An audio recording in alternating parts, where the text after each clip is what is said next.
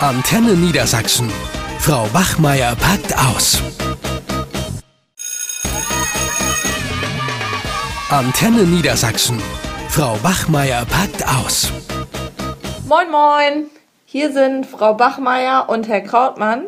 Und heute geht es um das Thema keine Chance für arme Kinder in unseren Schulen. Ja, es ist gerade um diese Jahreszeit, wo man ja sowieso etwas emotionaler drauf ist, empfindet man das sogar als besonders schlimm. Ne? Du meinst jetzt die Vorweihnachtszeit? Ja, in der Vorweihnachtszeit. Ja. Mhm. ja. Ja, du, du, hast ja sicherlich da auch aus deinen Klassen gute Beispiele, was da so läuft. Ne? Ja, also wir merken das ja bei uns an der Schule äh, sowieso in allen Klassenstufen, aber ich finde so gerade jetzt in den fünften Klassen das Klientel, was da kommt, da merkt man das ganz besonders. Also äh, die Kleidung, die die anhaben. Viele von denen tragen jetzt keine Jacke, wobei man auch sagen muss, man kann jetzt natürlich nicht über jedes Kind sagen, was keine Jacke hat, äh, dass es aus armen Verhältnissen kommt. Das will ich nochmal ganz klar sagen, weil es gibt eben Kinder, die einfach keinen Bock haben, eine Jacke zu tragen. Aber diese Kinder fallen eben schon auf durch äh, Flecken, vermehrt Löcher in der Kleidung ähm, ja, tagelang die gleichen Pullover, Hosen und so weiter. Also die Kleidung ist sehr spärlich. Und was eben noch schlimmer ist, was wir hier zu spüren kommen, ist, bekommen, ist einfach die mangelnde Unterstützung von den Eltern.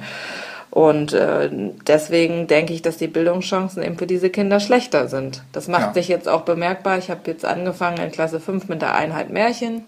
Mhm. Das mögen die auch generell ja noch ganz gerne, auch wenn es jetzt eher ein älteres Thema ist und hab, wollte mit denen Frau Holle lesen, habe denen erstmal ein Bild gezeigt von Frau Holle, wie sie die Betten ausschüttelt und äh, dachte eigentlich, dass die Kinder auf jeden Fall von Frau Holle schon mal was gehört ja. haben sollten. Mhm.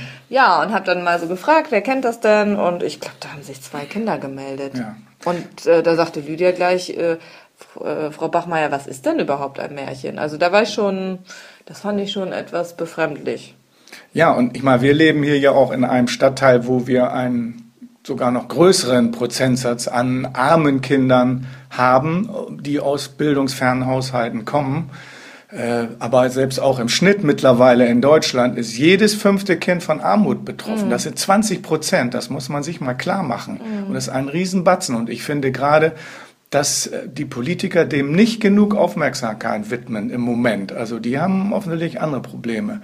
So, und äh, weil du sagst Märchen, klar, äh, was machen die Eltern dort, wenn die Eltern überhaupt zur Verfügung stehen in, in diesen Haushalten? Die Kinder bekommen nichts mehr vorgelesen, mhm. schon im Vorschulalter nicht.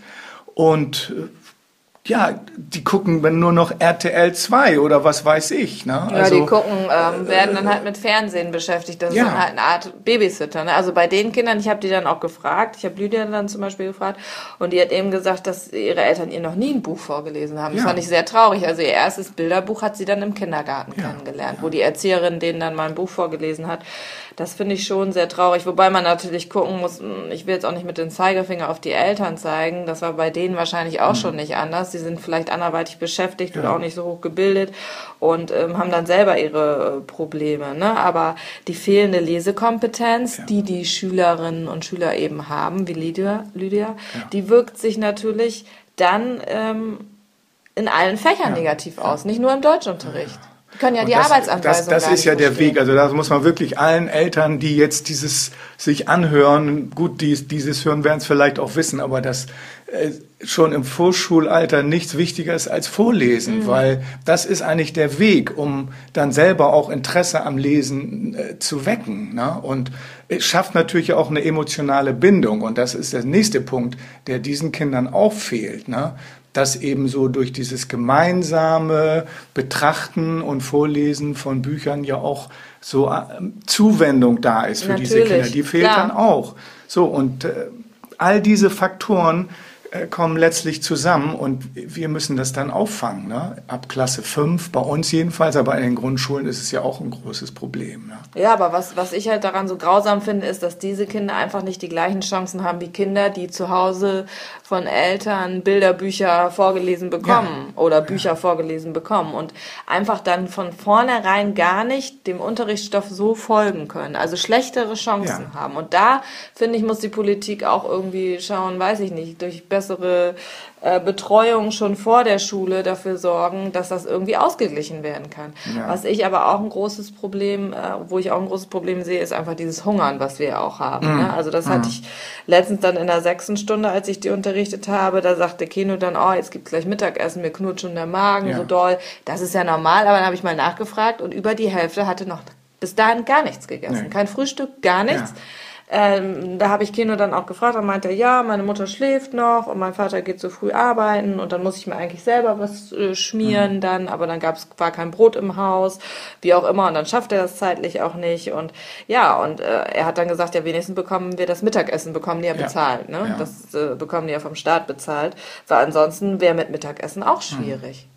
Gut, also da muss man vielleicht dann auch mal die Politik lo loben, mhm. ausnahmsweise. In weil, dem Fall ja, äh, das stimmt. Im Zuge der Ganztagsbetreuung sind natürlich jetzt überall in den Schulen auch neue Mensen gebaut worden, äh, auch schicke Dinger zum Teil, also äh, so aufwendig jetzt vielleicht manchmal nicht ja, sein unsere müssen. ist ja auch toll mit dem ja. Buffet, ne? Ja, und das, das haben die richtig gut gemacht, das muss man auch mal sagen. Und das ist wirklich auch ein Fortschritt, gerade auch für Kinder aus äh, Elternhäusern, wo sich die Eltern eben nicht darum kümmern können oder wollen, äh, dass diese Kinder zumindest mittags ordentlich versorgt werden. Ja, aber die müssen trotzdem, da gebe ich dir recht, aber es muss ja, ja ein Frühstück äh, vorhanden sein. Man das kennt das ja von sich selber, wenn man ja. nichts gegessen hat, dann können sich die Schüler nicht so konzentrieren, nicht die Leistung bringen.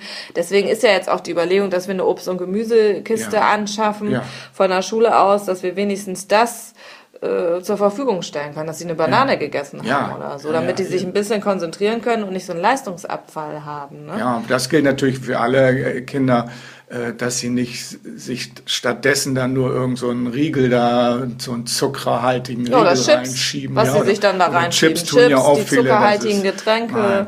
Also und ähm, ich meine, stolz sind die auch nicht darauf, ne? Wenn, wenn, ja. wenn ja dann vor der Klassenfahrt fragen, wer, wer bekommt denn Geld vom Staat, also Hartz IV, ja. das trauen sie sich ja auch nicht zu sagen. Meine älteren Schüler, die machen schon immer Späße und sagen, ja, wir harzern und so und ziehen das immer so ein bisschen ins Lächerliche, aber das ist denen schon unangenehm. Ne? Aber wir müssen nochmal ganz, ganz deutlich herausstreichen, dass die Art und Weise, wie unsere Schulen organisiert sind, wirklich 20 Prozent der Jugendlichen hinten runterfallen und hm. die Schulen diese Mindestens. Defizite noch verstärkt und sie werden eben nicht fit für den Arbeitsmarkt. Also um das auch mal aus dieser Sicht zu sehen. Mhm. Ich meine, da werden vielleicht doch einige hellhörig, denn Bildung, das ist nun mal unsere Zukunft und da können wir nicht äh, auf diese Kinder verzichten. Das, das schaffen wir nicht. Ja, aber die fallen ja das durch. Aufzufangen. Die ja, die fallen im Moment durch. Die haben leider. ja Sprachprobleme und die können dem ja. Unterricht nicht so folgen. Und zum Beispiel Keno und Lydia, von denen ich jetzt erzählt habe, die sind ja durchaus intelligent. Die ja. haben aber einfach nicht die gleichen Möglichkeiten. Die können ihre Entwicklungslücken, die sie schon von klein auf hatten, die konnten sie in der Grundschule schon nicht aufholen, die können sie bei uns nicht aufholen und die werden sie auch nicht mehr aufholen können. Und deswegen haben viele Kinder aus sozial benachteiligten Familien eben nicht die gleichen Chancen wie besser gestellte ja, Kinder. Und ich finde, bei all den neuen Reformen, die kommen, also Integla Integ Inklusion, Entschuldigung. Und Integration. Und Integration. Ich wollte beides in ein Wort packen. Ja. So, ähm, da wird jetzt viel Aufwand drum betrieben, was ja irgendwo auch richtig ist. Mhm. Aber man darf auch nicht vergessen, also Schüler mit Förderbedarf, da liegt der Prozentsatz irgendwo bei 6,5 Prozent mhm. und arme Kinder sind 20 Prozent. Mhm. Und die lässt man eigentlich ziemlich äh, allein. Allein. Und, ja. und das gefällt mir gar nicht. Also nee. man kann ja das eine fördern, aber man darf das andere nicht gleichzeitig vergessen. Ne? Und, und, und, wir spüren das jeden Tag. Und, und diese Kinder, die haben auch so mit sich selber zu tun. Die haben ja psychische Probleme, die haben motorische Probleme, die sind so unruhig und das müsste man auffangen. Und, und ich bin der Meinung, wenn man denkt, wie viel Lehrer wir eigentlich bräuchten, wir brauchen noch irgendwie eine zweite Form von Lehrer. Äh, mhm. Ich würde den Begriff jetzt mal vielleicht da rausnehmen. Also nicht wir haben Lehrer und dann haben wir Schulbegleiter, aber da ist die Kluft viel zu groß, sondern wir bräuchten irgendwie ausgebildete, ja, Betreuungslehrer ist vielleicht nicht der richtige Begriff, aber irgendwo ähm, Lern, Lernbegleiter, würde ich sie mal mhm. nennen, die etwas mehr haben als nur ein freundliches Aussehen und Führerschein Klasse 3, sondern schon auch eine Ausbildung, um diese Kinder besser fördern und betreuen zu können. Mhm. Die müssen hier keinen Unterricht machen. Aber besser betreuen. Und das vor allen Dingen dann am Nachmittag. Mhm. Na, das können wir Lehrer ja sowieso nicht auffangen, den Nachmittagsunterricht. Nee, das ist klar, damit die einfach auch bessere Chancen haben. Weil so ist es im Moment so, dass diese Kinder in Klasse 5 und 6 noch recht aufgeschlossen sind, aber nach und nach ihr Selbstwertgefühl verlieren, weil sie eben merken, sie können nicht mit den anderen Kindern aufschließen. Diese Wissenslücken sind einfach zu groß. Und dann werden sie nämlich zu Problemfällen in Klasse ja. 7, 8. Und dann wäre es eben schön, wenn wir nicht nur in der Vorweihnachtszeit an die armen Kinder denken, sondern auch äh, was tun, damit sie ganzjährig eine gute mhm. Betreuung haben. Ne? Das stimmt, aber da haben wir natürlich leider nicht so viel Handhabe. Ja, ja. Oh, müssen schon wieder in Unterricht. Ah, hat's geklingelt? Ja, oh Gott, ja. Also dann äh, auf tschüss, zum tschüss. Kampf. Tschüss. Eine Produktion von Antenne Niedersachsen.